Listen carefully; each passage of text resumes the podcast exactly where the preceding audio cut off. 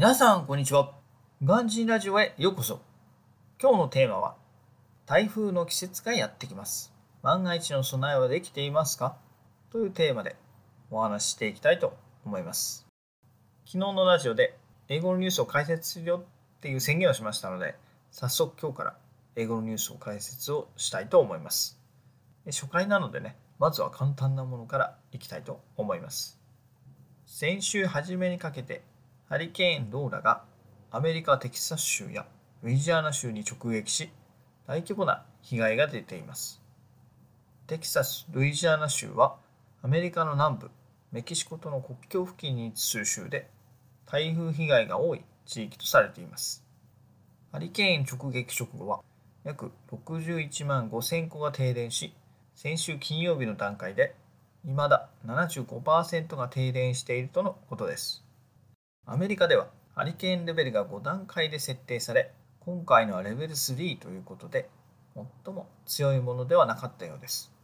どれぐらいの強さなのか、私も詳しくは分かりませんが、それでも甚大な被害が出ています。いち早い復旧を願いたいものです。さて、日本でも今日から9月に入り、台風シーズンの到来です。記憶に新しいところでは、昨年に直撃した台風15号、19号がありました。15号では千葉県で鉄塔が倒れるなどの被害が発生し、関東だけでも約93万件が停電しました。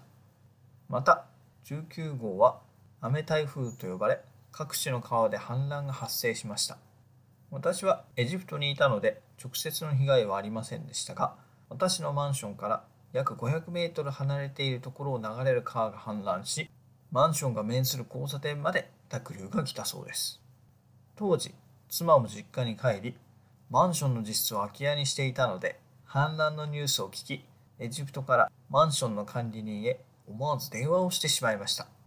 まだ完成して1年目だっただけに飲み込まれずに済んで本当に安心しました。いつ起こるかわからない災害に対して、いつの時も備えあれば憂いなしです。エジプトにいる時は気象現象ではありませんが、ラマダン期間であったり、大統領選挙中であったりで、断るごとに買いだめをしていました。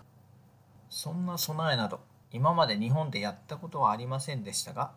ついに必要な時が来たといったところでしょうか。我が家も第一子が誕生を予定しており、大人だけではなくなりますので、今週の買い物の時にいろいろ買っておこうと思います。皆さんも有事の前に備えていくことをお勧めします。